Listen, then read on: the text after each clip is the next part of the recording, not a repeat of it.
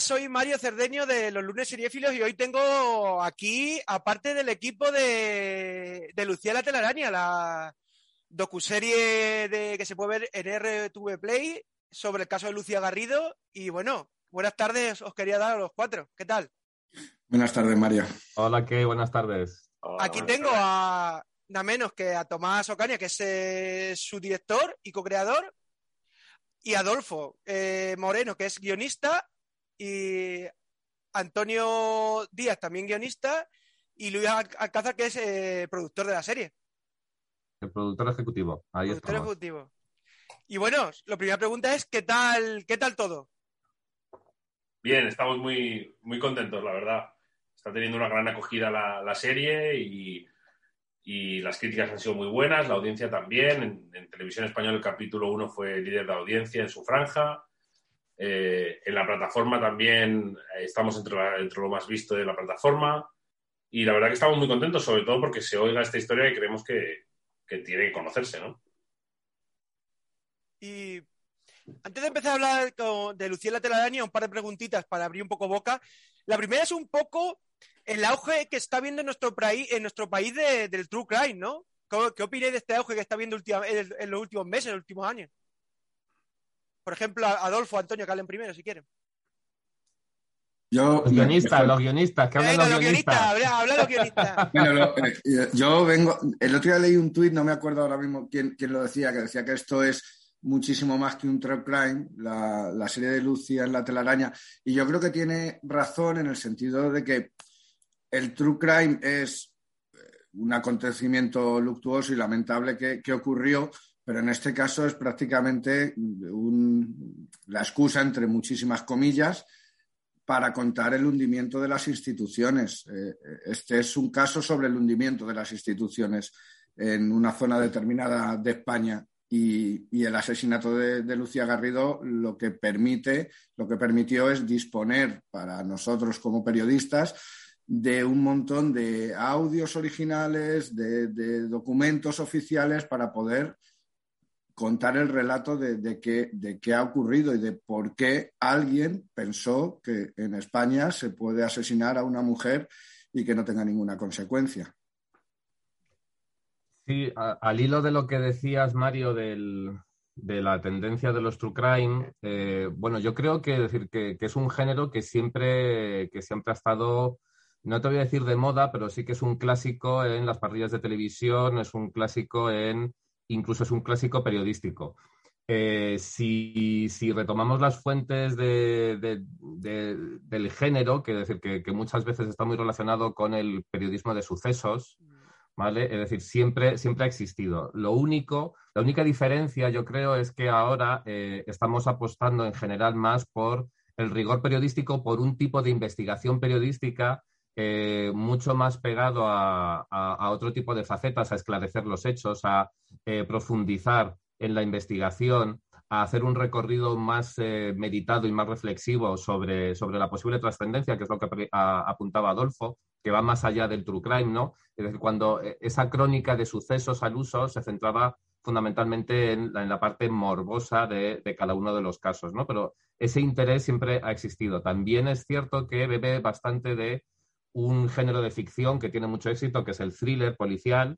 Em, y en ese sentido, yo creo que la audiencia tiene ese interés, tiene además, eh, une además ese, acicate del realismo, de que estamos hablando de casos reales. Y por parte de las plataformas es evidente que le resulta, eh, que resulta más barato siempre montar un proyecto documental que un proyecto de ficción, al margen de que en ficción el ratio de, el ratio de fracaso en, cuestión de, historias eh, suele ser bastante elevado, con lo cual es más arriesgado y seguramente apostar por casos reales, em, pues digamos que asegura más el éxito. En, esto he de decir que Lucía en la telaraña también eh, rompe un poco una lanza por casos más desconocidos, sin, sin demérito para otros compañeros que han hecho, por ejemplo, ¿Dónde está Marta? con el caso de Marta del Castillo o, Las Niñas de Alcácer, por ejemplo, es decir, que, Netflix también ha puesto por Alcácer, o eh, Dolores, ¿vale? Con el, con el caso, es decir, con el caso. Em, Eh, nosotros hemos recuperado un, un, caso que, si bien ha salido en medios, sobre todo en medios locales, no era un gran conocido de la gran audiencia. No, no, era, es decir, no eran estos casos mainstream que estuvieron ocupando los titulares de los informativos durante muchísimo tiempo. Eh, hemos querido precisamente lo que decía Tomás, dar visibilidad porque una de, las, eh, una de las búsquedas de la justicia es dar visibilidad a este caso, para denunciar todo lo que hay detrás, que es lo que apuntaba Adolfo, esa profundización. Y, yo creo que decir, es como ahí va la tendencia del true crime. Nosotros sí que creo que hemos aprovechado esa tendencia, pero como dice Adolfo, eh, creo que hemos sabido superarla en el sentido de, tratar de trascender un poco más, ¿no? decir, de, buscar un caso que no fuera el mainstream, de buscar un caso además complejísimo, eh, darle visibilidad y, darle una, un, rango periodístico que, sinceramente, yo he estado trabajando muchos años en informativos eh, no, lo, no voy a decir cuántos, porque como ya no tengo pelo y, decir, por eso no tengo, y por eso no tengo canas, pero, como, pero uno comenzó el siglo pasado en, esto de los informativos y, y, rara vez se encuentra, ¿no? Entonces, eh, yo, yo, creo que también, decir, siendo parte de la tendencia, nos hemos sumado, yo creo que de una manera enriquecedora a esa, a esa ola. Y estamos hablando de periodismo y justo antes ya de entrar a, hablar ya en profundidad de esta, serie, ¿cómo se encuentra el periodismo en España en la actualidad? Porque estamos hablando de periodismo, de un tipo de periodismo. Que lo diga Tony que vive fuera. es verdad, Tony, ¿cómo lo ves? Espera, me voy a dejar la pregunta más difícil a mí. Bueno, tranquilo. No, es difícil responder esta pregunta sin, sin mojarse o sin, sin, sin enterrarse el futuro eh, para siempre. Y, no queremos eso, ¿eh? Pero, no, quiero decir, hay, buen periodismo y mal periodismo, lo vemos todos los días. Quiero decir, no hace falta que nos, pongamos tampoco a hacer nombres y, y, casos concretos, ¿no? Pero, pero bueno, o decir, es una tendencia global, ¿no? Yo vivo en, vivo en Italia eh, y es una cosa que se ve también en, en Italia. Hay mal periodismo, que se ve en las portadas y en las televisiones todos los días y hay buenísimo periodismo. Y hay casos también incluso de, de, true crimes muy, muy bien hechos eh, italianos que incluso podéis ver en, en, Netflix como Sampa o en Amazon Prime o Veleno, que son casos, casos muy... que es, un poco, también por retomar el, la, pregunta anterior, es un poco otra de, la, de los intereses que despierta el true crime, que nos cuenta, o sea, nos cuenta cosas de nosotros. Hay que decir, más allá de la trama concreta de, lo, que, de lo que se narra, nos cuenta historias de, por qué hacemos una serie de cosas. ¿no? se ve en el, caso de, Alcácer, no va solo del asesinato y la desaparición de los cuerpos de la niña de Alcácer, sino que, no, que dice de nosotros ese tipo de televisión que consumimos en los años 90, ¿no? Por poner un ejemplo, ¿no?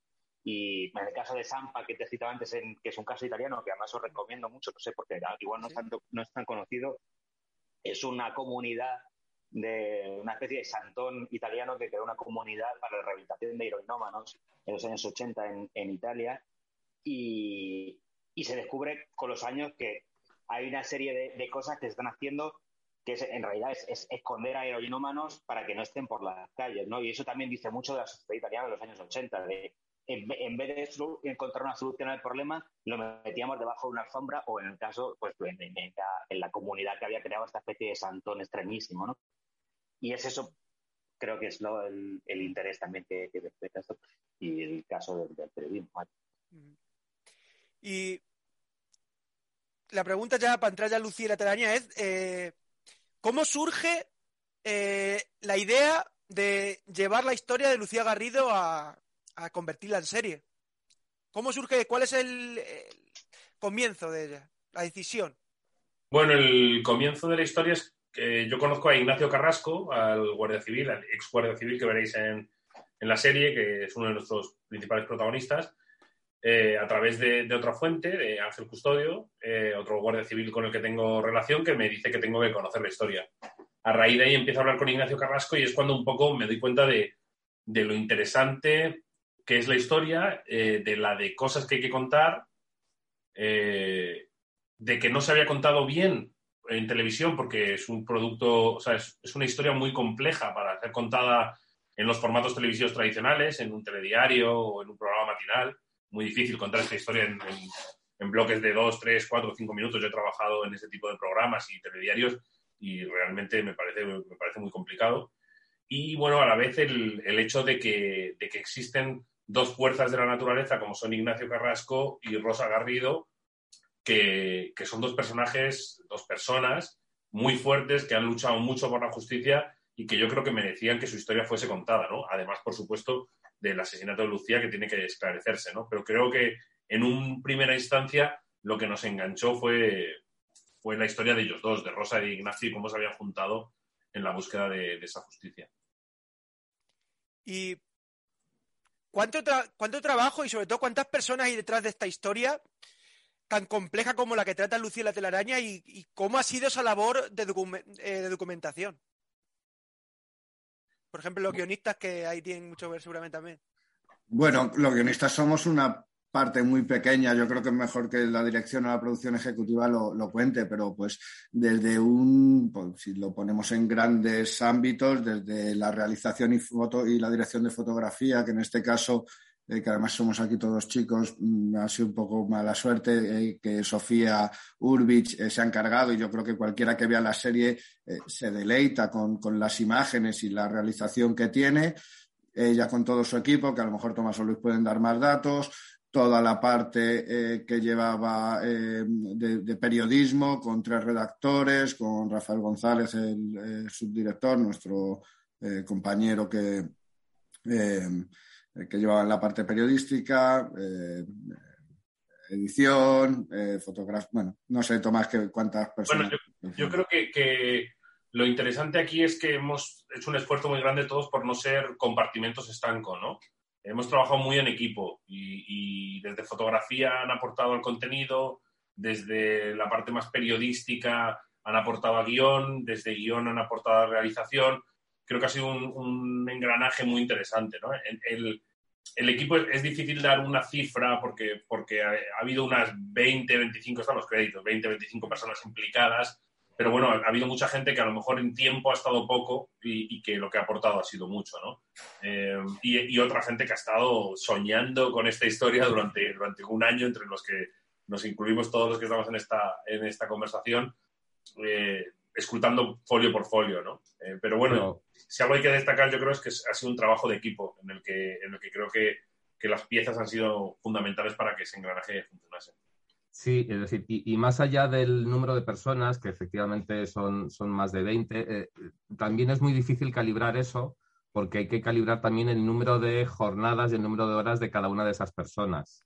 Eh, claro, es decir, quizá puesto en, es decir, quizá puesto en sobre papel el decir que han estado han estado aproximadamente siete personas, igual más centradas en la parte de, en la parte de contenido, por decir un, por poner un ejemplo, que más o menos esa es la cifra que, que puede, que puede haber la gente que ha estado 100% en, en contenido, más allá de que después haya habido, decir, es como ese, ese, flujo, ¿no? De decir, de, o sea, yo, por ejemplo, decir, estaba en contenido, pero yo no era el que se tenía que pagar los 20.000 folios, leerlos y cosas así, ¿no? Entonces, ese, equipo de unas siete personas, de, que es más periodístico, contando con los guionistas, eh, también, hay que, decir, también hay que reducirlo al número de horas que, es decir, que, emplean, que evidentemente entonces vamos a multiplicar mucho más, ¿no? Porque es decir, eso, eh, naturalmente ahí tenemos que jugar un poco, eh, yo hablando de lo mío, naturalmente, es decir, como tenemos que tirar un poco en la parte de presupuesto y en la parte de recursos, eh, hay que empezar a calibrar. Entonces, donde no hay, es decir, donde el presupuesto no llega, hay que echar tiempo. Esto es así, es decir, porque hay menos personas, hay que echarle mucho más tiempo. Eh, y, entonces es difícil calibrar. No, se puede medir la envergadura del proyecto por el número de personas, sino yo creo que más bien por el, por el número de horas que se, ha que se ha dedicado, que evidentemente simplemente en leer, simplemente en leer, y hay, y hay que decir que no es el leer en diagonal, es una lectura comprensiva, es una lectura de datos, es una lectura de coger los datos eh, y, y después verificar y contrastar esos datos eh, lleva muchísimo tiempo. Entonces, eh, es, es, complicado siempre. No es la primera vez que nos lo van a preguntar cuando hacemos un proyecto de cuántas personas hacen falta y cuánto tiempo y cuánto. Bueno. Pero es complicado. perdón, sí, que es verdad que cuando nos juntamos desde los productores ejecutivos, sí tomamos la decisión estratégica de que preferíamos ser menos durante más tiempo que no ser más picoteando. Creo que un, un proyecto como este exige inmersión total. Entonces, realmente teníamos un núcleo duro que estaba 24 horas al día soñando con esto y luego las ayudas necesarias para ese equipo. Esa sí fue una decisión, digamos, estructural de cómo armar el proyecto. Lo que un poco la pregunta que te voy a hacer ahora, porque creo que lo más la clave o lo más importante, yo pienso, de esta serie, porque estamos en, en una época donde hay 50.000 producciones todos los años nuevas de series, películas y de todo. Y sobre todo, Lucía la a mí me gusta porque creo que tiene un componente muy divulgativo. Y sobre todo me gustaría preguntaros cómo ha sido eh, el equilibrio entre lo informativo y también un poco el entretenimiento, aunque suene un poco más de entretenimiento en esta historia, pero al final tienes que buscar un punto de enganche que enganche también a la gente, porque ahora mismo la gente somos de consumir rápido todo, y si no nos engancha el primer capítulo, sea de lo que sea, lo dejamos. Sí, yo creo que Tony es la persona eh, adecuada para responder esta pregunta, porque además me acuerdo que al principio Adolfo y yo le cogimos y le dijimos, oye, nosotros estamos súper metidos en el periodismo, yo desde la dirección, Adolfo desde guion, pero que conocía la historia desde el principio, había estado muy metido. Necesitamos un, outsider que, nos ayude a que esto sea eh, contado como una ficción, ¿no? Y entretenido, ¿no? Y ahí es cuando, cuando Tony se une a Adolfo y se ponen a, pelear esa batalla. Sí, lo que la primera reunión que tuve con Tomás eh, cuando me contó la historia y bueno, o sea, decir, cuando te enfrentas a un caso así, una de las primeras cosas que nos dijimos es vamos a hacer la abstracción en el que nos referimos a este caso como si no fuese verdad, o sea, quiere decir como si no fuese la, grandísima tragedia del asesinato de una mujer y todo lo que va detrás, ¿no? entonces, y cuando haces esa abstracción, te puedes referir a él como si fuese un producto de ficción con el que puedes jugar con nudos y, giros y ese tipo de cosas. Entonces, a partir de ese momento es cuando empiezas a referirte y a construirla y a pensar en ella como si tuviese un arco, un arco narrativo. Y eso, bueno, ha sido un trabajo que hemos hecho desde guion concretamente, pero quiero decir, obviamente, como decía antes Tomás, y, decir, ha sido un, trabajo transversal en el que obviamente nos hemos puesto todos de acuerdo y, incluso con, redacción, ¿no? Que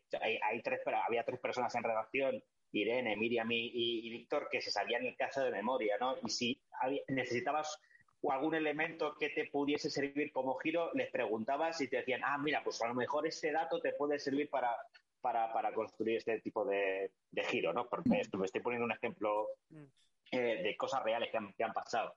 Y entonces eso es, es hacer la abstracción de que, de que tienes que mirarlo desde fuera y pensarlo y tratarlo como si, como si, como si fuese un producto de ficción que nos estamos inventando nosotros, ¿no? Y entonces a partir de ahí, pues construir y pensar cómo, cómo, cómo hacerlo. Yo, si me permitís, recordando esta primera reunión con Tony, yo me acuerdo que él fue muy, muy claro y lo estuvimos hablando los dos y luego lo hablamos con, con el resto. Eh, les dijimos, nosotros sabemos cuál es la trama de, este, de esta serie que queremos contar, pero necesitamos estar todos a una y ser conscientes de cuál es el tema, el tema de fondo. Y el tema de fondo coincidimos en que era, la, llamadlo como queráis, el hundimiento de las instituciones. Porque al saber el tema, luego te permite, eh, con mucho subtexto, con, eh, junto con realización, junto con eh, los compañeros periodistas, con todo el equipo, que busquen cosas o cuando se va a grabar, etcétera, que busquen cosas que puedan reflejar ese, ese tema que es de lo que va eh, Lucía la telaraña, que es algo que sí que nos han reconocido, mm, recuerdo ahora el periodista del país, que dice que este es un documental que sabe lo que quiere contar sin luces de neón. Entonces nosotros estamos contentos de eso. Y sobre cómo enganchar, también recuerdo que, Tony eh, hacía mucho hincapié en decir, un true crime no es solo un documental, un true crime va sobre personas. Necesitamos humanizar lo máximo posible a todas las personas. Entonces intentamos hacer entrevistas en las que, mm, bueno, muchas cosas han quedado fuera, obviamente, ¿no? Pero eh, recuerdo que yo le decía, hay que preguntar a Ignacio Carrajo quién era su héroe de pequeño, que luego al final eso se quedó fuera, ¿no? Pero a lo mejor respuestas de esas ayudan a que con una simple frase el espectador pueda empatizar mucho más con unos personajes que, como todos en la vida, no tienen que ser blancos o negros. Eh, obviamente es muy difícil eh, decir que, tenga alguna mácula eh, Ignacio o Rosa por todo lo que han luchado, ¿no? Pero nuestro trabajo también era conseguir eso, mostrar realmente lo poliédrico de personajes, por ejemplo, como el Teniente Valentín. Creo que quien vea la serie bueno, también es capaz de ponerse en los zapatos de, ese señor, ¿no? Y que es un, el jefe de, la unidad antidroga de Málaga. Y porque también los va a escuchar, al tener los audios de ellos, eh, esto nos permite dar eh, esos, eh, bueno, recrear eso, mostrar esos personajes con mucho mejor. Entonces llega el productor ejecutivo y les dice, no, es decir, es decir esta secuencia la vamos a empezar de otra manera y les chafo el, esa, esa planificación de que han tenido durante un mes. Bueno, eh, fuera, es decir, eh, fuera el chascarrillo, mm. que decir que en algunos casos es cierto, pero yo creo que he sido, yo creo que he sido bastante, yo creo que he sido bastante bueno. Eh, quiero decir, bueno de bondadoso, no, es decir, la, calidad, eso ya va por otro lado. yo creo que hay que poner en valor el trabajo de Adolfo y de Antonio en, dos, sobre todo en, en, dos cuestiones.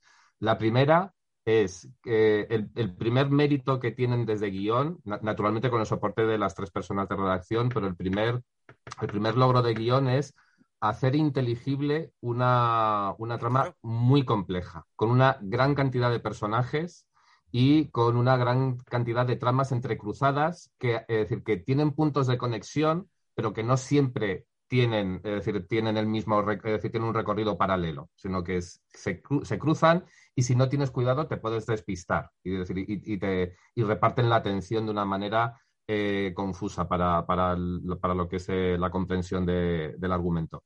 Entonces, eh, yo creo que esa es su primera labor y, es, y, la, y la hicieron 100% con éxito. es, es, increíble esa labor de síntesis que, y a pesar de todo, se nota esa complejidad. Y, y, después lo segundo, que es lo que hablaba, que es lo que hablaba Tony, también un poco Adolfo, es, eh, es conseguir que, decir, que esos, eh, que esos artificios de, decir, de, que esos artificios de ficción, ¿vale? Eh, pasen, es decir, pasen de una manera desapercibida.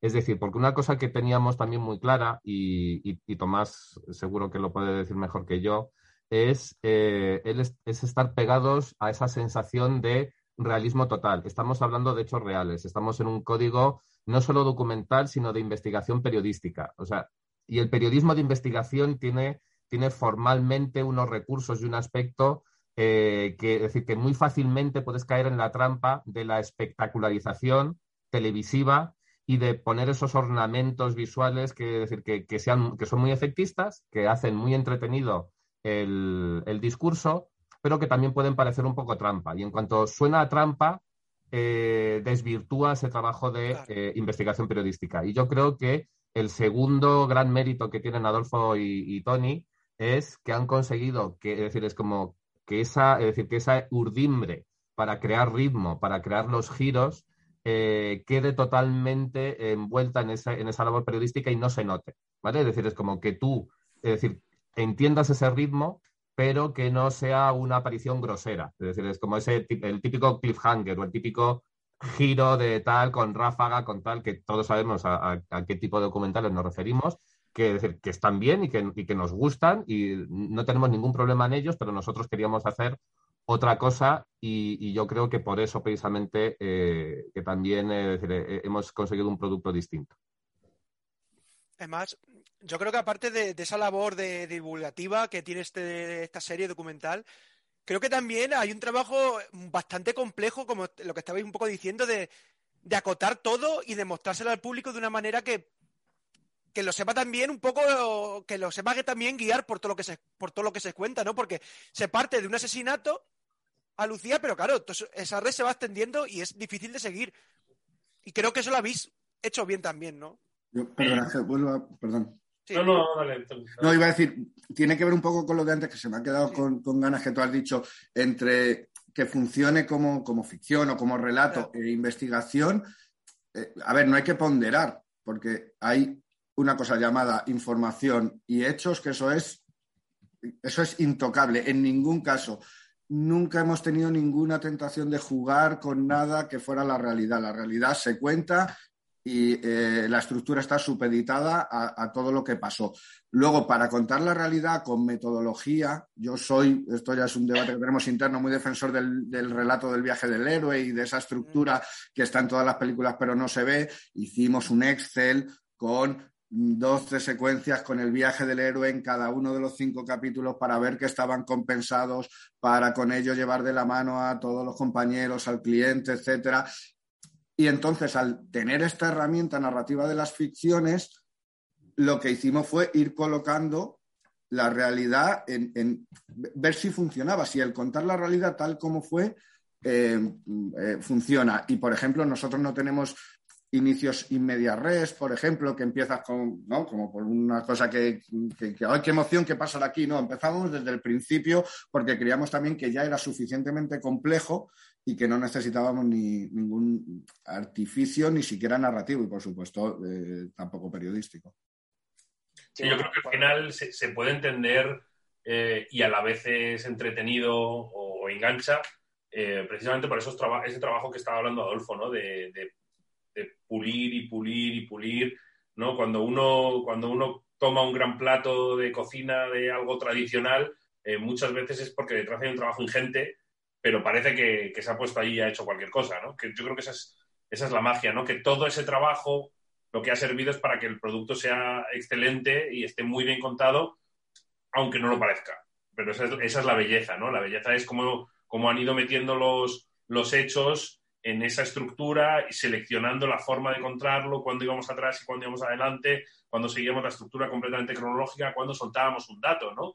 Eh, no quiero hacer mucho spoiler, pero cuando le contamos al espectador que Rosa está enferma, es cuando ocurrió. Pero, pero está muy bien seleccionado el momento en el que eso cae. Eh, entonces, aunque es la realidad, eh, había que colocarla y había que, trenzarla, ¿no? Y, además hemos tenido muchas capas, ha habido muchos filtros, ¿no? Porque eh, después del guion llegábamos a la fase de camina y ahí teníamos a, a Luis Saavedra, SAC, el ayudante de realización, y a Sofía, la realizadora, que habían estado menos metidos en la fase de guion y entonces hacían un ejercicio maravilloso que era jugar a ser espectadores, ¿no? Lo entiendo, no lo entiendo, esto cómo lo hacemos, oye Adolfo, esto es lo que estoy entendiendo, Tony, ¿podemos, ¿puedes darme otra declaración que me ayude mejor a entender esto? Y entonces el, guion estaba vivo, ¿no? Y esa ha sido parte de la magia, el pulir, pulir, pulir, pulir, pulir. Es como un buen texto, ¿no? Un buen libro es un buen libro cuando está pulido, pulido, pulido, pulido, y parece que el escritor lo ha escrito de corrido, pero nada más lejos de la realidad hay otra cosa que, que, nos estamos olvidando, que a lo mejor es por, por, evidente, ¿no? Que es, pero en, en, este proceso de abstracción en el que una historia real la construimos como si fuese de ficción, una de las decisiones que tomamos por acuerdo de todo el equipo fue que tenía que haber un protagonista.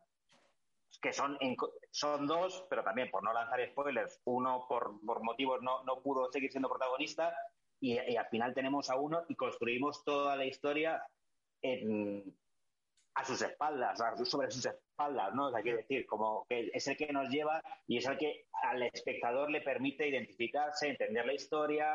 Hay una historia, una grandísima historia de, derrota y de frustración que te permite también acompañarle y decir, ¿dónde me lleva esta historia, no? Y eso creo que también es una de las cosas que, funciona bien en, la serie.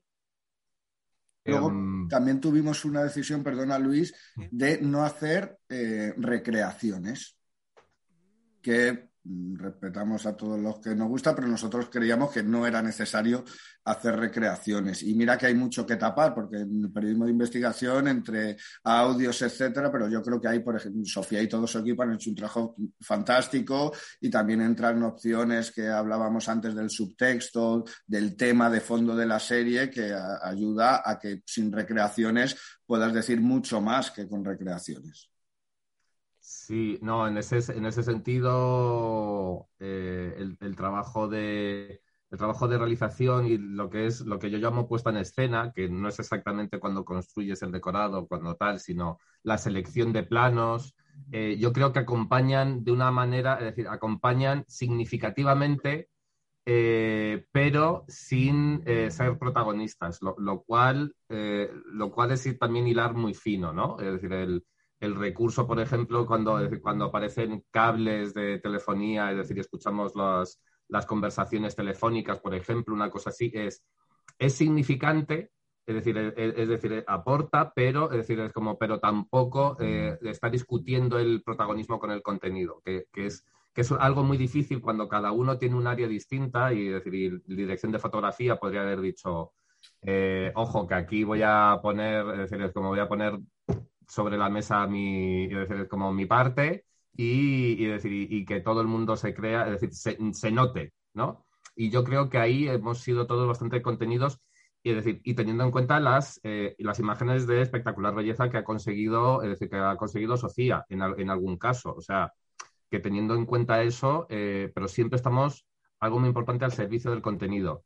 Y perdón, lo único que quería decir para que no se nos olvidara, por si acaso, era eh, con eso que había dicho Tomás de la búsqueda de la excelencia. Aquí también tenemos que tener muy en cuenta el equipo de RTV Play, eh, tanto a Agustín como, a Patricia, pero vamos, en general toda la gente de, con la que hemos trabajado en televisión española, que es decir, que ellos, es decir, que ellos han aportado muchísimo en, lo que es la factura y, el, terminado final de la, de la docuserie. En el sentido de eh, ellos no han puesto trabas, sino que hemos construido con ellos. cuando nosotros encontrábamos un problema y un escollo, eh, es decir, era, no era un problema nuestro, era un problema de todos, ellos también lo asumían como propio y aportaban soluciones. Y muchas veces hemos encontrado una buenísima solución eh, gracias a, decir, es como gracias a Agustín o gracias a, Patricia, que, que, hayan, que hayan aportado muchísimo y, que se han metido de lleno también en la historia. Es decir, Patricia Alonso, yo creo que la pobre ya le salían también los datos eh, tenía, momentos de, tenía momentos de, por favor, ayuda, porque nosotros teníamos al final un equipo, pero ella, ella se lo estaba tragando ella sola y, y, había veces que, que, necesita realmente muchísima ayuda para, para poder entenderlo, ¿no? Y, yo creo que ellos, eh, lo mejor que se puede decir de ellos es que han apoyado y han construido con nosotros. Totalmente, ¿no? En ese, en ese juego de capas que hablábamos de pulir, eh, había un momento en el que nosotros decíamos, bueno, ya, ya está, esto ya está. Y de pronto llegaba el correo de televisión española y decías, joder, si tienes razón, si es mejor así, ¿no? Entonces eso ha sido un gustazo porque hemos tenido otra capa más, ¿no? De, pulir y un y una gente al otro lado, los productores ejecutivos de cadena, que, no estaban más que por sumar y, por, y con los que se podía hablar también, explicarles por qué hemos tomado una decisión, eh, brainstormear en equipo y, es verdad que, han sido en ese sentido parte del equipo, más que, más que clientes, ¿no? Digamos. preguntaban por qué. Patricia siempre preguntaba por qué. Entonces, la mayoría de las veces la convencíamos porque tenía un porqué, de las pocas que ella a lo mejor no, lo veía claro y las que no, no, y ella nos explicaba su porqué. Y eran reuniones fantásticas, la verdad. Y es un cliente que, que da gusto. Le deseo mucha buena vida a RTV Play y que sigan pudiendo trabajar como han trabajado, como hemos trabajado nosotros, eh, por supuesto, con una libertad absoluta. Es que no se nos ha cambiado una coma eh, o sea, no se nos ha cambiado una por, los cambios necesarios, pero no, no, hemos tenido nada, o sea, libertad absoluta, 100%, y eso es un privilegio. Cuando lo vives desde dentro, trabajar que tu cliente sea la televisión de todos y, ves ese ambiente de, respeto periodístico y de libertad creativa es eh, un lujo, la verdad. Y, yo creo que lo que ha dicho Adolfo es súper importante, lo de preguntarte el por qué. O sea, es... Eh, es decir, que, que, te lo haga alguien de fuera está bien para que tú tengas, es decir, pero hay muchas veces que, que, cuando llevas tiempo trabajando y ya tienes una experiencia a tus espaldas, hay cosas que haces un poco de forma automática o que, y de repente pararte y reflexionar, ¿realmente por qué estoy haciendo esto? ¿Funciona o podría encontrar una solución mejor? Eh, que hay veces que, es decir, que, que, has encontrado la solución mejor y está bien, pero, decir, pero pararte a reflexionar eh, está muy bien y que, una, y que la, los productores de cadena te, ayuden a reflexionar y te pregunten por qué y no te digan no porque no, sino que decir, explícame por qué y, entonces si tiene sentido vamos para adelante. Eh, yo, creo que es, un, que es un lujo poder trabajar así. Y en esta labor de, documentación y de, investigación, para no hacer spoiler, porque yo creo que todo el mundo merece ver esta serie sin saber, si no conoce el caso, saberlo a través de esta serie, que os, os ha sorprendido mucho todo lo que habéis leído, toda esta información, todo lo que relativo al caso, cómo crece todo esto de repente. ¿Tú qué crees, Mario? que no nos lo creíamos. Cuando te cuentan la historia la primera vez no te la crees, no te la crees. Yo me acuerdo cuando me la contó Tomás, me acuerdo cuando se la conté a Tony. No te crees la historia, no te crees cuando, cuando dices, y este personaje que es el que investigaba ahora está haciendo esto. Si lo pone un guionista de ficción, le dicen que no, no, que no, que es demasiado eh, fuego artificial. Entonces, yo personalmente no me lo creo. Yo, yo pensaba que estaba viendo la serie esta línea de Line of Duty, esta de la británica. Digo, estoy igualito. Sí. Digo, no puede ser que te esté ocurriendo. ¿Sabes qué pasa, Mario? Que podemos, podemos hacer nuestra pasada solitaria y contarnos que, que, somos muy guays y que guiones. Pero es que la historia estaba escrita, o sea, que decir, que no hemos hecho nada, nosotros no, era, era así. Bueno, pero yo, pero no te quites mérito, no os quitéis mérito, que llevaba siendo así 13 años y había que poner la junta y contarla, pero es verdad, es verdad que, por ejemplo, cuando escribíamos las primeras sinopsis, que, gracias a, iba a decir a Dios, pero no, gracias al trabajo de equipo las hemos superado, es que los cliffhangers se escribían solos. O sea, es que en esta historia cada tres años pasaba algo flipante. digo cada tres, pero creo que cada año pasaba algo flipante. Entonces, eh, en esa parte sí que es verdad que había casi donde elegir, ¿no? Casi era, uy, ¿usamos este cliffhanger o este otro, no? Sí. Y, los giros también, de los personajes.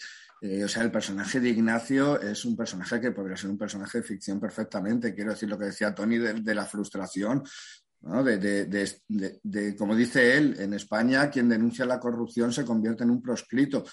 Eh, ¿Cómo no vas a empatizar con, esta persona que se está enfrentando a gente muy poderosa y, está afectando a su familia y está a su mujer que te cuenta cómo le contó determinadas decisiones, cuál era su situación laboral en esos momentos, etcétera? Entonces, claro, la propia situación del propio personaje del investigador del secretario general de la UGC de, Málaga, pues eh, también ayuda muchísimo. Es un poco lo que dice Tony, no es por quitarnos méritos, pero bueno, había un poco que eh, eh, saber escoger, casi nuestro mérito ha sido más, saber escoger de todo lo que había qué es lo que puede hacer que contemos esta historia e, insisto, no solo la trama, sino el tema, que para nosotros era muy importante y creo que por eso está gustando.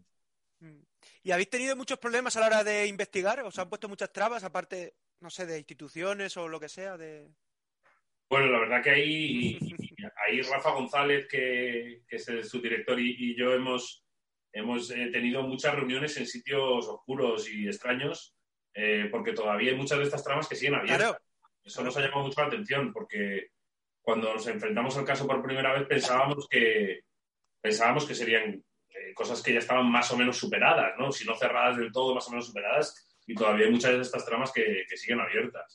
Y la verdad que sí, bueno, algunos recados nos han enviado, pero bueno, tenemos la, experiencia y la convicción para, para, estar, para estar tranquilos y, y, bueno, esa, esa labor de, de, verificación ingente que hemos hecho, aparte de por convicción, pues es, una, es un seguro de vida para la producción porque sabemos que, que está todo súper verificado, eh, contrastado eh, y, bueno, eso también le da seguridad al espectador, ¿no? Una de las cosas que hablábamos en el equipo es, eh, como decíamos antes, ¿no? Esto es tan flipante, es tan raro, que vamos a decirle a la gente que lo hemos verificado, porque si no el comentario de sofá va a ser, oye, cariño, ¿crees que esto es verdad?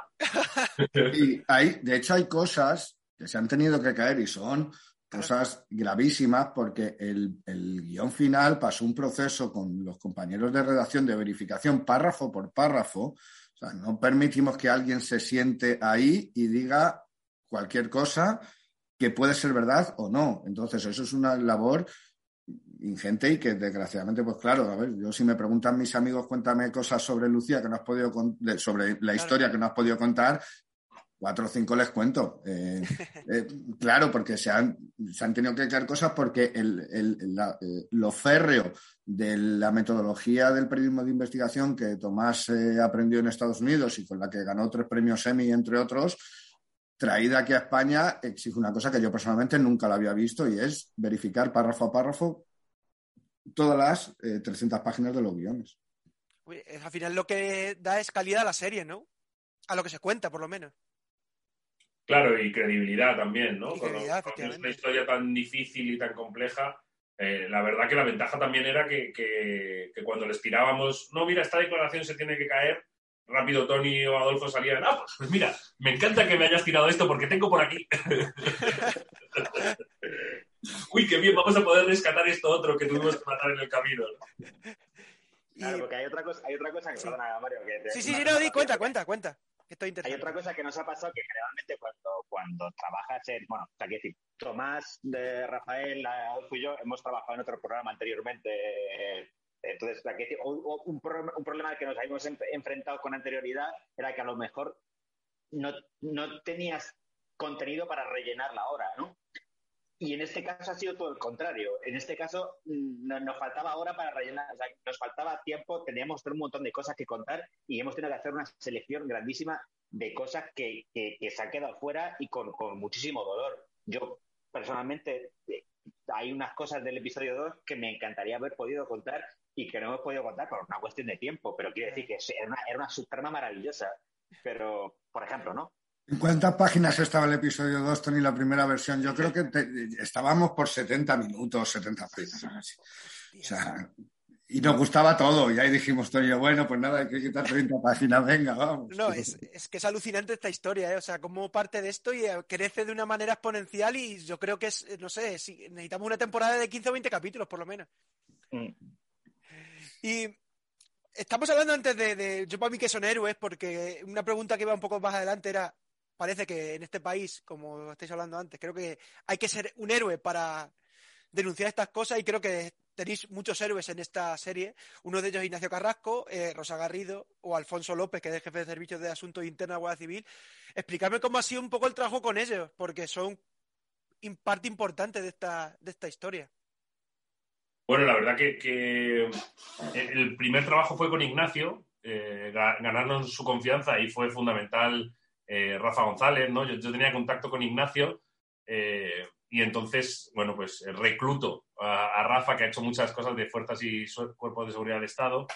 Eh, y entonces Rafa se une, se une a, a nosotros y, e Ignacio le somete a un escrutinio absoluto, haciéndole eh, analizar cada uno de los documentos que le iba a dar. Es decir, Ignacio tenía los, la documentación de todo el caso y en lugar de dárnoslo, digamos, en lugar de darnos la carpeta, en este caso era virtual, pero bueno, en lugar de darnos la carpeta, abre la carpeta, coge el primer folio, lo explica, te lo doy. Coge el segundo folio, te lo explico. Toma notas, te lo doy. Bueno, pues eso, esa fue una labor que estuvo Rafa una semana enganchado a, Ignacio para ganarse su confianza y demostrarle que nos importaba, que entendíamos lo que estábamos haciendo, que entendíamos la documentación y que estaba a salvo en nuestras manos. ¿no? Y, y, ahí fue un poco eh, el, el, gran paso con Ignacio de ganarnos confianza, que yo también llevaba, digamos, ya años trabajándome, ¿no? Pero bueno, ese fue el, el último salto. Eh, en el caso de, de Rosa, bueno, eh, como sabes, pues nos dio la entrevista y no tuvimos mucha más relación con ella, pero, pero la relación fue extraordinaria el tiempo que le vimos. Y en el caso de Alfonso López fue un trabajo de, de meses, en el que fue también una suma ¿no? de, de, de, la existencia de Rafa y mía, del trabajo de Jorge Cabezas, que ha sido asesor de la serie, que había escrito un libro sobre el caso, del bagaje con el que llegábamos a las reuniones con, con, el Servicio de Asuntos Internos, gracias al trabajo de todo el equipo, eh, para que ellos confiasen en nosotros y nos diesen, Alfonso López, que es el jefe del Servicio de Asuntos Internos, da la primera entrevista que da en toda la historia este, esta unidad, nos la da para, para Lucía la telaraña. Y, y, fueron también eh, meses de trabajo de, de, de, ganarnos su confianza y, y, una de las, de las cosas que hemos celebrado mucho en privado como equipo es que ellos están, están contentos con el resultado, eh, lo cual para nosotros es un orgullo porque, porque ellos llevan muchos años trabajando y dejándose la piel y el hecho de que tanto Ignacio como Alfonso, como la familia de Rosa, eh, no, nos, nos, felicite por el trabajo y nos diga que, que están muy contentos con el resultado, eh, bueno, pues es un, es un, honor y un orgullo, la verdad. Y a mí eh, lo que me da impresión de esta historia y un poco lo que me da más miedo de ella es un poco que da la impresión de que esto es una historia de David contra Goliat, que Goliat es muy difícil de vencer, ¿no? Por eso es Goliat, si no, no, como ahí está también la fuerza de, de, de la historia, ¿no? El... Bueno, no sé, es decir, eh, ¿qué, ¿qué, querías decir, Adolfo? Que te he visto con ganas. No, bueno, quería, no, no, habíamos hablado antes de la entrevista, pero bueno, al recordar todo, de Rafa y eso, pues por decirlo y tal, nuestro compañero Rafa, que ha sido subdirector, pues nos dejó hace este mes, a principios de este mes, y ha sido una noticia como muy difícil para, para todo el equipo. Y ahora recordando así pues su labor con asuntos internos, con todo, con tantos meses de trabajo, nada, solo eso que lo tenía ahí, si no, no iba a poder decir eh, nada en, el resto de la entrevista, pero vamos, no sé si alguien quiere decir algo más o podemos ir a David contra Goliath, que es una pregunta muy inteligente. ¿Cómo resolvemos esta pregunta sin hacer spoiler, Tony? bueno, yo creo que, claro, sin, hacer spoiler. Eh, yo, yo creo que es una cosa que es es muy interesante en el sentido de que, aparte de la, parte del contenido de la, de la, de la, de la serie, eh, sabes que hay un interactivo de, con, con, con una, una contenido transmedia que seguramente Luis y Tomás te podrán contar mucho mejor que yo. Yo, he trabajado en, el, en, el texto, pero quiero decir, como, como Luis, como, como experto en transmedia y podrá contar mejor. Pero quiero decir, hay esos contenidos lo que hacen es ampliar eh, la transversalidad de lo que toca toda, toda, toda esta, esta serie. Y ese Goliath, en parte, es una cosa que está sucediendo en la Costa del Sol y de la que no se está hablando y no, no, no se, no, no, se habla tanto, pero quiero decir, es una cosa que está creciendo y que, es, y que se está haciendo gorda y se está, se está creando un problema desde hace décadas que parece que, no, y es, que se está, se, está, se está construyendo, se está creando una una del crimen organizado, de alguna forma, ¿no? Y entonces creo que en parte es interesante todo lo que toca la serie, pero que se, sirva como warning, ¿no? Como, como llamada de atención de que, de que, bueno, o sea, que decir, esto está ahí y habría que hacer algo. Sí, yo, Goliat es el mundo y el poder del narcotráfico y Málaga, la Costa del Sol, y esto es una opinión muy personal, por lo estudiado en la serie y otros documentales, otros trabajos de otros compañeros, ha estado muy, muy cerca de convertirse en un microestado fallido, donde quien tiene el poder, quien tiene el dinero, tiene el poder y quien tiene el poder corrompe, a, determinar, a instituciones, a guardias civiles, a instituciones judiciales. Eh, eh, esto se ve en, muchísimos casos, ha pasado en Italia, etcétera. Entonces, Málaga iba hacia ese camino. Entonces, la guerra, yo creo que Goliat la va ganando, aún hoy. Eh, nosotros acabamos el documental, esto no es spoiler porque es una cosa, una noticia publicada pero no muy conocida y es desde el 2018 las, eh, el Ministerio del Interior cambió radicalmente su política eh, en, en, el estrecho y en la zona de la Costa del Sol. Sacó a muchísimos guardias civiles que estaban allí por sospechas de sus vinculaciones con el narco y llevó a policías de otras partes de España allí para ver si gente no corrompida podía solucionar eso porque, eh, bueno, como todos sabemos, el, dinero del narcotráfico es mucho y la ubicación geográfica del hachís de Marruecos, de la cocaína que viene por, por Algeciras, etcétera, es tan poderosa que esta es la, esta es la, la, intrahistoria que contamos para explicar la gran historia de lo que está sucediendo hoy en el sur de España. Por eso, mm. además, es que creo que la historia de Lucía, que comienza con ese asesinato de ella, sirve para contar otra historia eh, más grande, ¿no? Y, es, y eso creo que es también una de las grandezas, por así volver a decir, grande, grandezas de esta serie, ¿no? Hmm. Es, lo que comentaba Adolfo al principio con... Eh, eh, yo me harto de decirlo cada vez que, cuando me traen un proyecto nuevo y, decir, que, yo habitualmente soy el encargado de, revisar y, valorar su viabilidad, si, resulta interesante, si está bien construido y tal. Una cosa, decir, una cosa, eh, y, también en mis clases, que doy clases en la universidad eh, de guion precisamente, eh, es, es la premisa. Es, esto, es decir, es como, esta historia, ¿qué es lo que quieres contar con, con todo esto? O sea, decir, más allá, decir, algo que me puedas decir en una frase, es la premisa, es el, la premisa temática, que es lo que decía Adolfo. Y esa es la gran ventaja que tenemos, que nosotros teníamos muy clara esa, esa premisa, que es también lo que decía Tony con eh, que los True Crime eh, también tienen éxito porque eh, cuentan parte de nosotros mismos, ¿no? Es decir, es una manera de, es una manera de hablar de, la sociedad, de, cómo somos y de los problemas que tenemos. Y, yo creo que, que, que, esa, que, ese, que, ese, que esa búsqueda de la justicia ante la podredumbre de las instituciones y cómo, las, y, cómo hay determinadas personas, incluso dentro de esas instituciones corruptas, como cómo se levantan contra ella y cómo luchan para reivindicar la justicia es, eh, es, la, es, la, parte fundamental y es lo que hace que cobre sentido todo, ¿no? Em, yo eh, me quedo con, con, la parte positiva que es el, el, la historia de los héroes en contra de, de, de, esa, podredumbre, de esa podredumbre institucional eh, o sea, más que poner el énfasis en ese, en ese hundimiento, pero, pero sí que es cierto eh, que hay una cosa que además yo he detectado por lo que los comentarios de la gente en redes sociales o lo, que me cuenta a mí la gente de, decir, de, la serie cuando lo ve, es, eh, es esa impresión de, de, Dios mío, las personas que se supone que tienen que protegernos, las, las personas que tienen que eh, reivindicar y luchar por la justicia y proteger al ciudadano y velar por, la, por las leyes son las personas que están corruptas. Yo lo, eh, yo lo comparaba con, es decir, hay determinados territorios de México a los cuales no llega el poder estatal, no llega la policía, no llega el ejército, y entonces eso, es, decir, eso es una ciudad sin ley, ¿no? Es decir, son territorios que,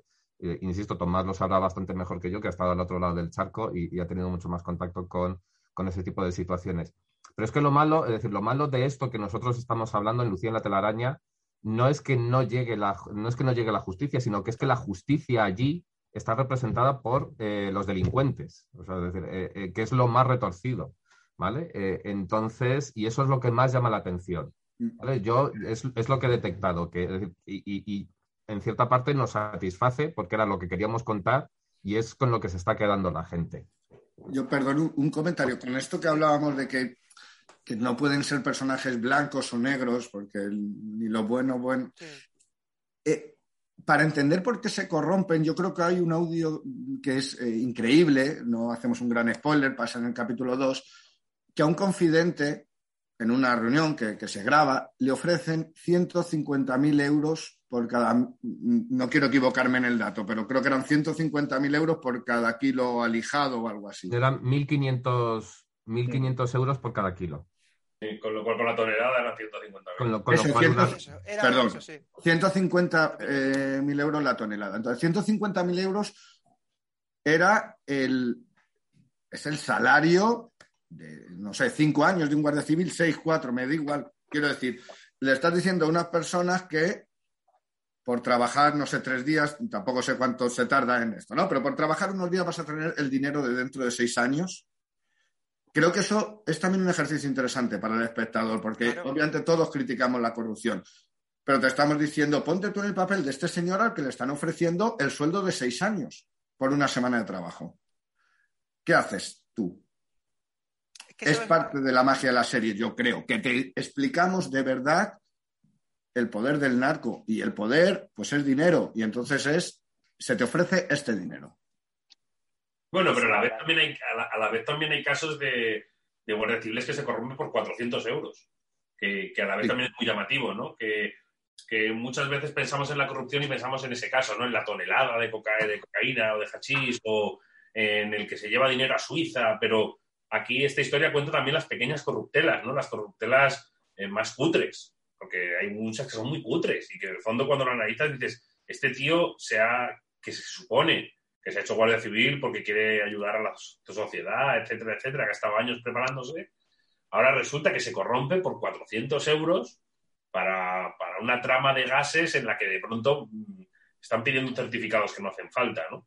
Creo que eso también es, muy interesante porque esas pequeñas corruptelas quizás son de las que menos hablamos habitualmente y el poder tocarlas y escucharlas yo creo que es, que es muy interesante, ¿no? y que esas, las grandes corrupciones creo que quizás son más transversales. Sí, y son más transversales, ¿no? Mundialmente. Y yo creo que cuando la corrupción llega a ese punto tan pequeñito, es cuando corremos el riesgo de, ser Sinaloa, ¿no? Como decía, como decía Luis, de, de que, de que se pierda todo por el camino, ¿no? Y, también, como decía Luis, una de las grandes cosas de, esto, de esta historia es que hay un poco de esperanza, ¿no? Que, la Costa del Sol no es Sinaloa porque existen cuerpos como, o sea, existen gente como Ignacio, como Rosa, o instituciones como el Servicio de Asuntos Internos, o instituciones como Televisión Española, que han creído en, esta historia, ¿no? Eh, eso es lo que nos da todavía un poquito de esperanza dentro de que, de que la verdad que uno termina eh, asustadito. Claro, en relación, a, en relación a eso, hay que decir, vemos el paradigma de la corrupción que, tenemos en España en la escobilla del váter de matar de oro, de, tal, que es la, la máxima, pero quiere decir, como lo que, lo que dice Tomás, la, la, corrupción cuando es grave es cuando un tío prefiere cogerse 400 pavos, que es una, es una chorrada, por no meterse en líos. Porque es más fácil echar a vista gorda y que te den 200 pavos o 400 euros y, y, no meterte en líos que hacer eso y que te pase como a Ignacio, que al final te, te, meten en un sótano con un ordenador que no funciona y que te arruinan, que, te arruinan la vida. Y eso, eso es lo que tenemos que evitar llegar y que, y que porque ahí es donde está, todo podrido. Y, y es esperar no llegar a ese, a ese punto, vaya. Y además en ese punto está la, uno de los sale la Asociación Unificada de Guardias Civiles, ¿no? Eso, ¿Qué papel tiene esta, también en esta serie? Porque es importante. El del sindicato, yo es que esto ya es personal, yo soy muy defensor de, los sindicatos, entonces eh, los guardias civiles no pueden sindicarse. Esto es lo más parecido. Un sitio donde ellos pueden unirse para, sus derechos, que son los de todos. Eh, porque, bueno, y, no solo es en Málaga, es en otras provincias, etcétera.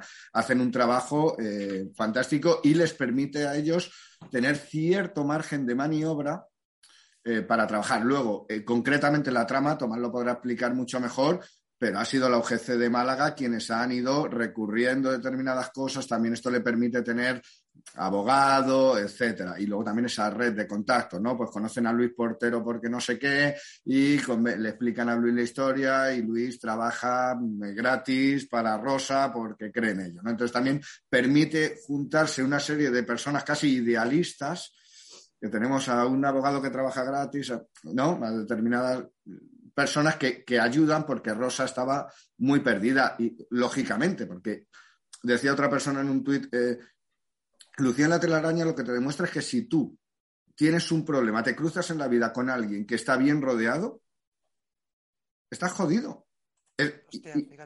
estás jodido. Entonces, eso le pasó a Rosa. Obviamente, gracias a conocer a Ignacio, que conoce el sistema de la Guardia Civil, tuvo ahí unas claves y unos mecanismos que no son fáciles de conocer. Entonces, la Asociación Unificada de Guardias Civiles, entre otras cosas, ayuda en esto. Sí, han sido claves. Es una de las instituciones que funciona, ¿no? Y que, permitió que estos guardias civiles, Alberto, Ignacio y, otros guardias civiles que estaban viendo lo que ocurría, tuviesen un, refugio, ¿no?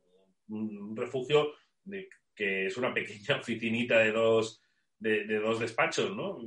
frente a una gran comandancia de la Guardia Civil, pero bueno, es, desde ahí empieza la resistencia, ¿no? Y yo creo que, en ese sentido la, la, UGC tiene su papel y, uno de ellos es luchar contra la corrupción dentro del cuerpo y han sido, han sido fundamentales para que, esto, para que esto se pueda conocer y para que el caso siguiese avanzando.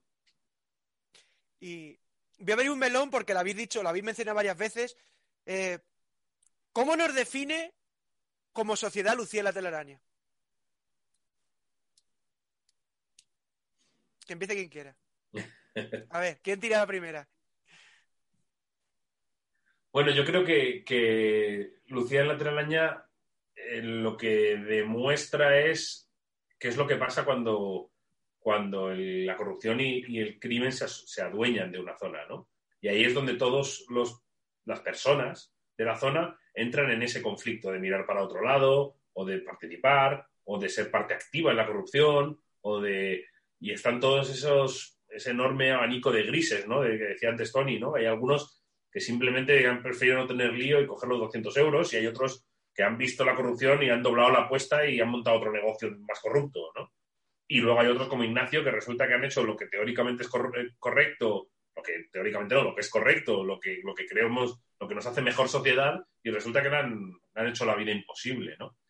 Entonces yo creo que, que Luciana Telaraña pone, pone la lupa, ¿no? nos preguntan muchas veces, ¿qué habéis querido hacer con Lucía la telaraña? ¿no? Yo siempre recurro a esa frase del periodismo, ¿no? Que dice que el periodismo es encender la luz para ver cómo las cucarachas corren a esconderse. Y lo que pasa que aquí cuando encendimos la luz aquello estaba petado, estaba petado de, cucarachas, parecía aquello Black.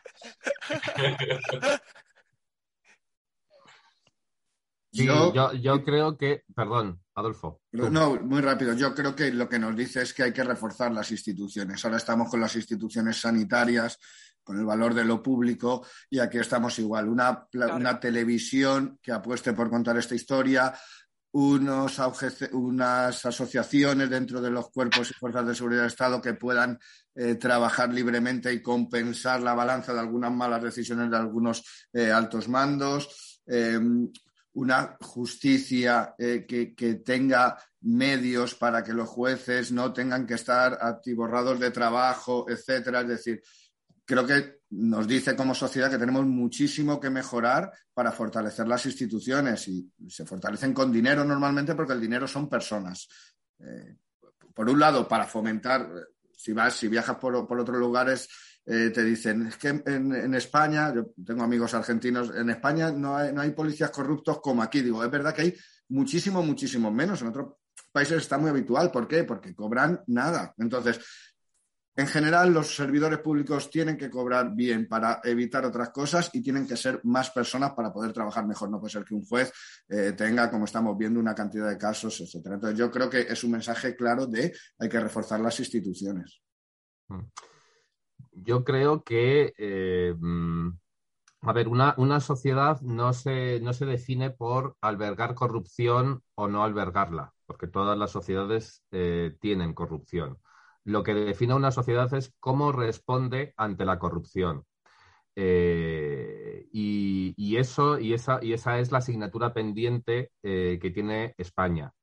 Eh, parte por esa, por esa cultura social de que quien no engaña es el tonto. ¿Vale? Esa, es decir, eh, eh, esa, corrupción de por 200 euros, por 400 euros, viene de esa filosofía, de no estoy haciendo mal a nadie, realmente esto no va a repercutir, que decir, y, son 400 euros, ¿qué, más da? ¿no? No, no, no, no estoy vendiendo a mi madre por 3.000 euros, estoy haciendo una pequeña corruptela. Y esa sensación, esa cultura de que quien no engaña es el tonto, es, eh, es, lo, que tenemos que, es lo que tenemos que superar. Yo creo que lo que, eh, lo que está muy al hilo de lo que decía Adolfo, de decir, del refuerzo de las instituciones, yo creo que tenemos que atacar, o sea, para que llegue ese refuerzo a las instituciones, para que se destinen más recursos, para que se destine eh, más dinero, pero tiene que pasar por, tiene que pasar por la cultura tenemos que cambiar esa eh, tenemos que cambiar esa cultura de la picaresca. A mí no me sirve eso de mucha defensa de es que España es la picaresca, ya éramos así en el siglo de oro. Esto no es una, no, no, lo llevamos en los genes. Nadie es genéticamente corrupto. Ni es decir, de la misma manera que nadie es genéticamente un delincuente o nadie es eso, es decir, eso es otra cosa, es cultural. Y lo cultural se puede modificar, es decir, a base de educación y a base de ejercicios de comunicación como el que estamos haciendo. Esta visibilización de, decir, de, a dónde te lleva la corrupción. Es que la corrupción no es buena. El camino de la corrupción te lleva a la cárcel. El camino de la corrupción te lleva a morir tiroteado eh, por ser un sicario en un asalto en una guardería de droga. Te, lleva ese, te lleva a eso. Esa es la faz real del crimen y de la corrupción. No es, es decir, no es, el, no es la escobilla de oro. Es decir, es la, la, la faz eh, real de la corrupción es esa. Y yo creo que, decir, y yo creo que en parte nosotros estamos trabajando en eso, en visibilizar, eh, en visibilizar que la respuesta ante la corrupción tiene que ser otra y que tenemos que cambiar culturalmente. ¿Vale? Es decir, con, eh, que, no sea, decir, que los ejemplos de Rosa y de Ignacio no sean las excepciones. Es decir, es, las excepciones tendrían que ser lo contrario, ¿no? Que es, que es lo que nos han demostrado otras sociedades que teniendo corrupción es decir, como los países escandinavos, claro que tienen corrupción, es decir, pero no se reacciona de la misma manera. Sí, yo creo ya la, mejor respuesta ya las han, las han hecho, pero quiero decir, por completar un poco lo que decía, lo que decía Luis y por coger una nota positiva, yo creo que lo que nos está diciendo la serie y las reacciones que está viendo es que la gente, el público, cuando descubre un caso de corrupción, se indigna. O sea, quiere decir, entonces, el problema que en este caso es, quizá paradigmático por su complejidad, pero es decir, la realidad es compleja, contarla, empaquetarla en cinco capítulos y que, y que la gente la pueda digerir en, en cinco horas y entenderlo es, es, difícil porque no se apuesta generalmente y es por eso que es necesario un periodismo libre, independiente, que sea capaz de contar estas historias para que la gente sea capaz de, de, saber lo que, lo que pasa en el patio de su casa o en, a, 200 kilómetros y entender por qué se debe preocupar de lo que si eres de Madrid, lo que pasa, lo que pasa en Málaga y cómo, cómo le puede afectar a él como ciudadano, ¿no? Y eso yo creo que es, es interesante porque lo que, nos, lo que nos está descubriendo las reacciones de la serie es que, o sea, quiero decir, que nadie está a favor de la corrupción, nadie, nadie quiere, nadie, nadie eh, anima al corrupto. Ah. Y, y en ese reforzamiento de las instituciones yo creo que hay, una, hay, una, hay un primer paso que debe ser social, como dice Tony, ¿no? y que los medios tenemos mucho que decir, y debe ser legal también, y es proteger a los denunciantes de la corrupción. No puede ser que Ignacio sea el que se tiene que esconder. esto, es esto, es el mundo al revés. Eh, Ignacio está denunciando la corrupción y debe ser protegido por el sistema. Desde un punto de vista público, que los medios de comunicación le pongan en su sitio y, le apoyen, eh, y la sociedad, y desde un punto de vista legal, tiene que haber, necesitamos una ley de whistleblowers, no puede ser que los denunciantes de la GURTE estén escondidos, que los denunciantes de la corrupción dentro de la Guardia Civil estén escondidos, eh, no puede ser, eh, tienen que estar, tienen que, tenemos que protegerles, porque es el primer paso, ¿no? Lo que no puede ser es que tú, cuando te hagas este dilema moral de, no solo no quiero participar, sino que además lo voy a denunciar, sepas que lo que te viene es un paseo en el desierto de los próximos 15 años. No puede ser. Es que a ver quién se anima saber quién es esa valentía, ¿no? Para, si yo mañana me entero de algo, denunciarlo, si sé que me van a, no sé, me van a hacer la vida imposible y al final no te preocupa y dices, pues mira, yo paso de esto porque es mi vida al final, ¿no? Claro, no nos podemos pedir heroicidades, ¿no? O sea, hay, gente, hay gente que lo es y que lo ha demostrado, pero no podemos pedirle al común de los ciudadanos que, para denunciar algo, que decir algo que está mal, eh, se ponga la capa y se arruine la vida, ¿no? Y bueno, entonces, ¿hay más lucias en la telaraña? Si se tira el hilo, o nos vamos sanando poco a poco de esto. Yo creo que hay muchos casos eh, flagrantes en, España, que además está el tema del funcionamiento de la justicia, que nosotros tocamos, pero en el que hay mucho que hablar, ¿no? Eh, las decisiones judiciales que no tienen mucho sentido, que no están respaldadas, o que, que muchas veces pueden no ser malicia, puede ser sobrecarga de trabajo. Pero es verdad que, hay decisiones judiciales que, generan mucha, mucha controversia, ¿no? Y creo que hay muchos casos, que hay casos parecidos, que España, no, perdamos de vista que España es el puente con Latinoamérica, con todo lo bueno y todo lo malo que eso tiene. Y luego hay una circunstancia que quizá no, se, no es conocida, tan conocida, y es que España es el refugio de muchos de los criminales de todo el mundo. España es un lugar donde se vive muy bien, eh, pero por algún motivo en el que debe estar incluida por motivos obvios cierta permisividad y cierta corrupción, aquí tenemos retirados a los criminales rusos, a parte del cartel de Sinaloa, parte del cartel de Medellín, eh, eh, criminales del este de Europa, muchos de ellos en la Costa del Sol, y, eso es un foco muy peligroso y, y, claro, eso genera que haya, que haya más lucías, ¿no? Y bueno, el, sin hacer spoiler, porque bueno, es que al los spoilers porque gracias a Lucía y al Telaraña, pues ahora todas las noticias que salen relativas a, lo que tiene que ver con la serie han llegado hasta el día de hoy. Y voy a preguntar un poco cómo se encuentra en la actualidad este caso, si lo seguís, me supongo que si lo seguís de manera fehaciente. ¿Hay esperanza para Lucía? De justicia. Eh, Alberto Robles, que ha seguido mucho el caso, dice al final nos queda una última flecha y la vamos a lanzar, pero yo ya no me espero nada. Entonces es normal que la gente que lleva muchos años con esto ya no se espere nada, porque eh, igual intentando hacer no muchos spoilers, pero recientemente, ya con la serie estrenada, eh, la Fiscalía ha tomado una decisión sobre uno de los juicios bastante sorprendente. entonces, ojalá, ¿eh? Siempre, yo soy optimista, habrá que, tener esperanza, pero, es, pero sobre todo me llama la atención eh, la, poca esperanza que tienen las personas que han conocido el proceso desde dentro. Pero bueno, se hará justicia esperemos que, los juicios, eh, bueno, se pueda hacer justicia.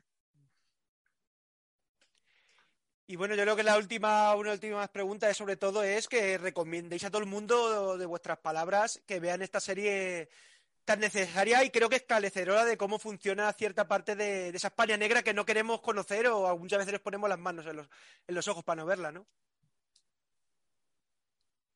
Que empiece, por ejemplo, primero Tomás. Bueno, yo creo que hay que ver Lucía en la telaraña porque, porque es una serie documental que nos cuenta mucho sobre España pero que además es muy interesante y entretenida porque, porque tiene unos personajes que te enganchan y que quieres ver qué les pasa y acompañarles. Y sobre todo para mí el gran valor de Lucía en la telaraña es eh, los huecos que está encontrando el periodismo en crisis, ¿no? Y creo que las series documentales, cuando están lideradas por periodistas, y en, el equipo hay muchos periodistas, en este equipo lo, hay, eh, son una de las, de las salidas que tiene el periodismo para reivindicarse, ¿no? Ahora tenemos cinco capítulos para contarlo con calma, para poder hacer investigación, para poder contarle a la gente lo que pasó y además tenemos eh, herramientas de ficción para que sea interesante y además tenemos una grabación de altísima calidad para que cuando lo veas te interese. Entonces, para mí como, como periodista, como periodista de investigación y como creador, creo que la magia de, las series documentales, y en concreto de Lucía Telaraña, es contarte un caso así, desde el rigor, la sobriedad y también, eh, bueno, que sea muy entretenido y muy, muy digerible, ¿no? Que, te enteres sin, que sea un gran esfuerzo, sin tener que leerte un artículo de, 15 páginas que, bueno, pues, desgraciadamente o no, los tiempos cambian y ahora hay muy poca gente que sea un artículo de 15 páginas. A ver, Adolfo. Yo diría que, no sé, a las personas que le gusten las, las series tipo thriller o tipo narcos, eh, eh, series, incluso basadas en hechos reales, bueno, aquí te ponemos el audio. Aquí te vamos a decir cómo esta persona le dice a este no sé qué, cómo este le dice, oye, cuídame esto.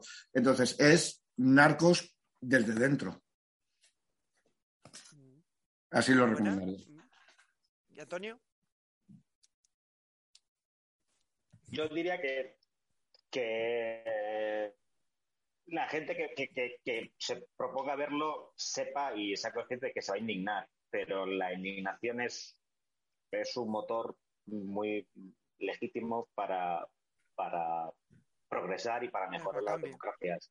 Entonces, yo creo que es, es interesante que la gente lo vea sabiendo que se va a indignar mucho, pero se va a indignar de una manera justificada, con un, con un trabajo periodístico detrás que, lo, que lo justifica y que no es indignación para, por, por indignar a la gente, sino que es, es una indignación justificada y de, algo que, que, está funcionando mal y que hay que mejorar. Luis.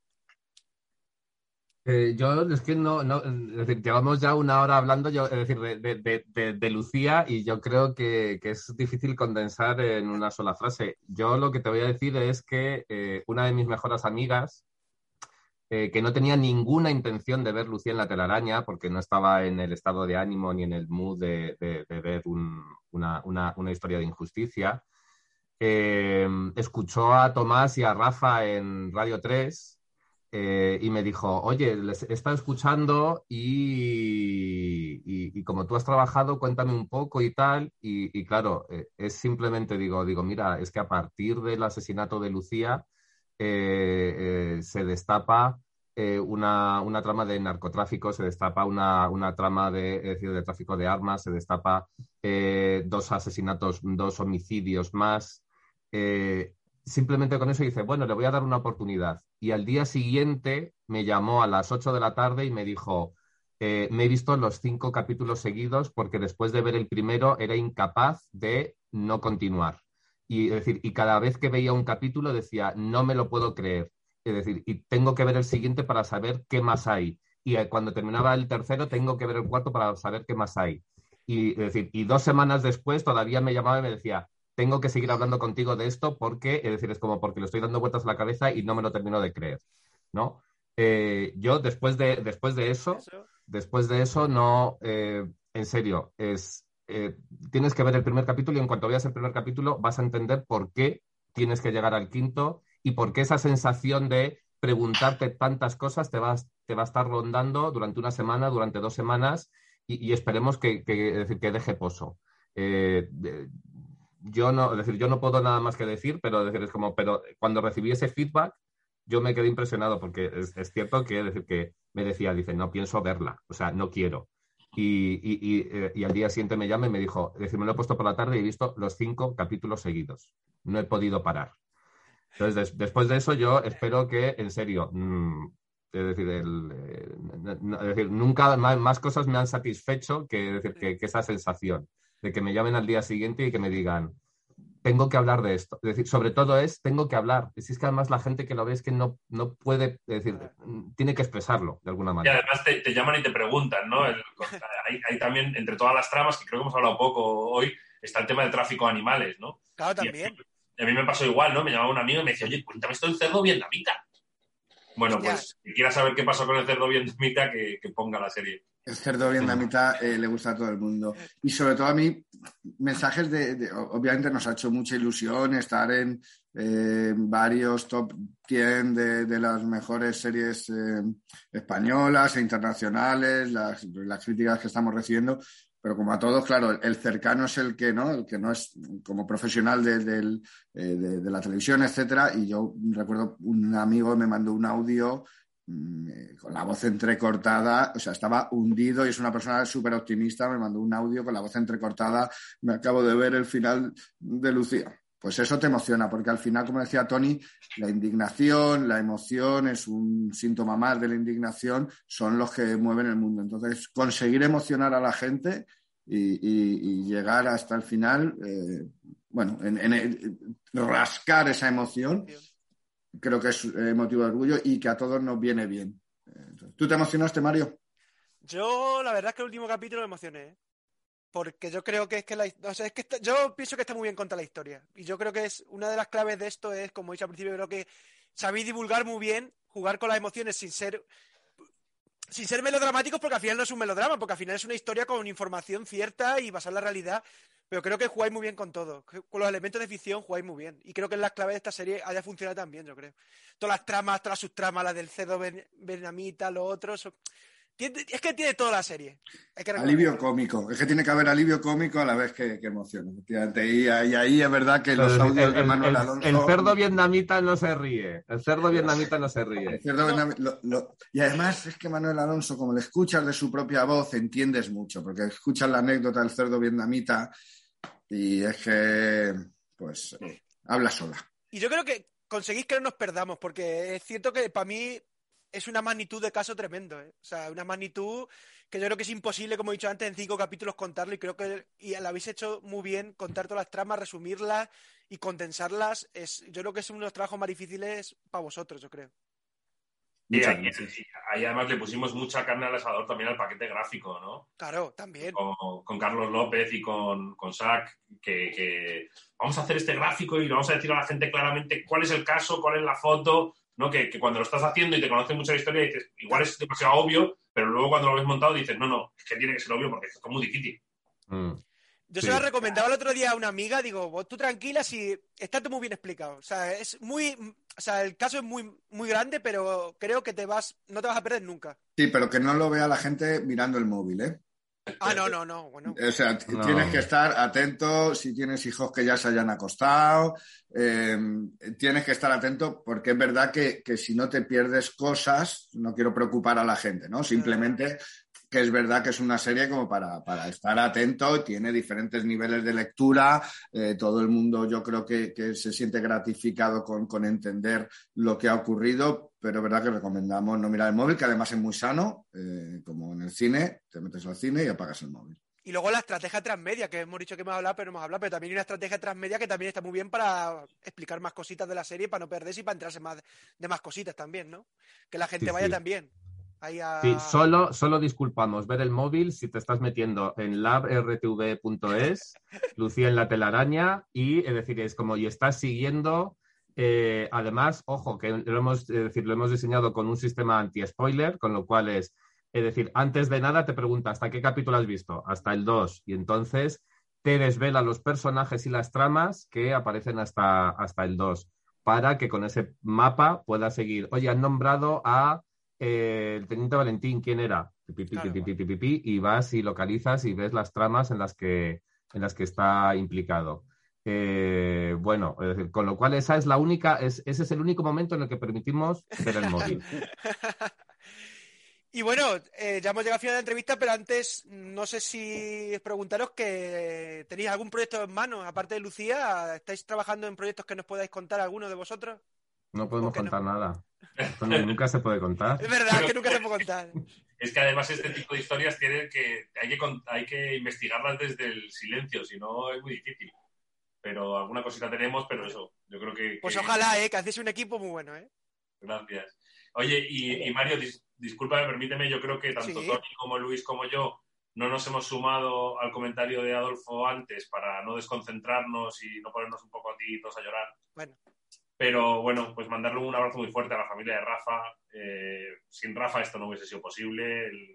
tuvo una labor fundamental para sacar adelante esta, esta serie documental y, se echó a la espalda toda esa parte de la documentación y de liderar el equipo periodístico junto conmigo. Y, bueno, pues es una pena que no esté con nosotros, pero bueno, también este, esta serie es parte de, su legado y, bueno. No, no, quería, me ha pasado como Adolfo, ¿no? no me quería quedar con ello dentro, pero en ese momento yo creo que los tres nos hemos mirado en plan, sí. acabamos sí. Mira que Luis me ha dicho, Adolfo, que o sea, si ya nos conocemos. Y sí, no queríamos, eh, bueno, sin haber hablado, yo creo que teníamos en mente todos eh, despedirnos tratando de hacer el homenaje a Rafa, eh, lo que pasa es que se nos. Eh, es que cada vez que cada vez que Tomás eh, mencionaba a Rafa, se me iba.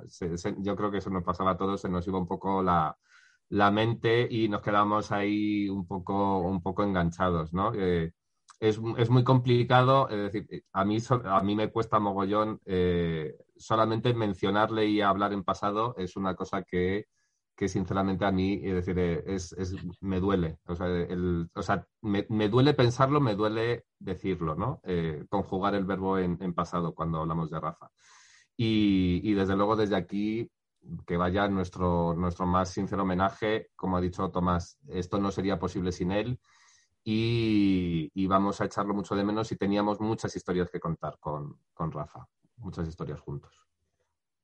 Sí, es es difícil, quiero decir, de, bueno, eh, temo repetirme, ¿no? Pero efectivamente es muy difícil, sobre todo es muy difícil durante semanas, porque claro, hablar de, de, Lucía es, es inmediatamente pensar en, en, en, Rafa y en su trabajo y en la convivencia que hemos tenido eh, durante estos meses tan, tan, tan intensos. Entonces, es, es muy complicado pensar y decir y estar satisfechos por el trabajo que hemos hecho y al mismo tiempo mm, desconectarte o separarte del hecho de que, bueno, pues una de las personas que, con la que hemos trabajado, pues ya no, ya no está.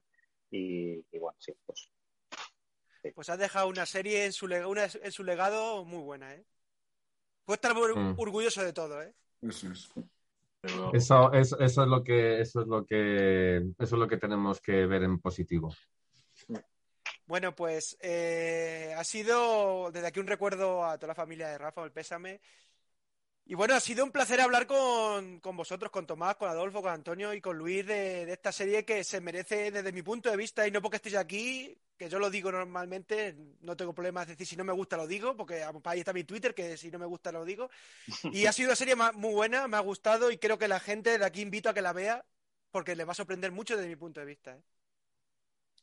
Muchas gracias. Muchas gracias, Mario. es que tus palabras desde, desde, que te enganchaste a la serie y ibas poniendo ahí los, tweets, eh, la verdad, una persona además eh, tan eh, especialista en la profesión, pues. Así que invitamos de verdad que todo el mundo la vea, ¿eh? Además que es gratis. Y además. Claro, es gratis. Voy una cosa que, que, que RTV Play tiene un catálogo que tienes ahí unas series para ver después de Lucía, ¿eh? como eh, Baron Noir, eh, Years and Years, peliculones, etcétera. Entonces, eh, tienes ahí un catálogo gratis eh, para disfrutarlo. Sí, aparte de los, otros contenidos de Edelweiss, de, de, de Edelweiss también. Edelweiss, Ruiz Mateos y las series de ficción de producción propia de mm. televisión española. Que, que, hoy he, que, he, leído un tuit de Alberto Rey diciendo que, que decir, es como que igual hay que decir más eso de que las series de ficción de TVE, algunas de ellas son mejores que las que hay en HBO y mejores que las que hay en Netflix. Y, es, y, es, y es cierto. O sea, es cierto, fíjate. que, tenemos que hablar también un poco de eso. Totalmente de acuerdo. Así que bueno, desde aquí nos despedimos de todo el mundo y que nuestra recomendación está hecha, que creo que la entrevista ha sido muy interesante por mi parte, por lo menos me ha encantado todo lo que se ha dicho y creo que habla muy bien de la serie y de todo lo que representa. Y bueno, desde aquí un besazo a todos los que vean la entrevista, así que hasta otra. Gracias, Mario. Hasta luego. Gracias.